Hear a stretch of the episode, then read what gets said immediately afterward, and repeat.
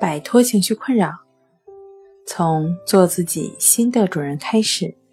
大家好，欢迎来到重塑心灵，我是主播心理咨询师刘星。今天要分享的作品是强迫症的病因学说。想要了解我们更多、更丰富的作品，可以关注我们的微信公众账号“重塑心灵”。心理康复中心，强迫症的病因还没有完全弄清楚。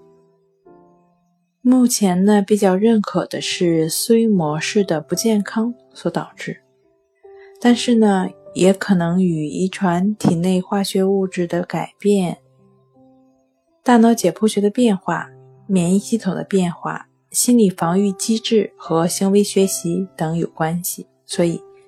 它是一个综合多因素的发病疾病。过去呢，大多数认为本问题是源于精神因素和人格缺陷，而近年来呢，因为遗传和生化研究的进展，特别是在药物治疗的过程中有一定缓解或控制的作用呢，提示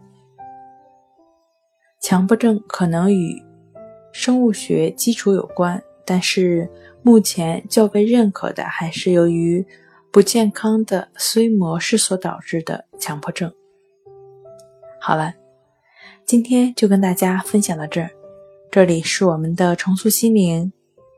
如果你有什么情绪方面的困扰，都可以在微信平台添加微信号 s u 零一一二三四五六七八九。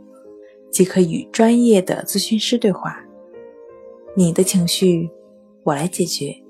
那我们下期节目再见。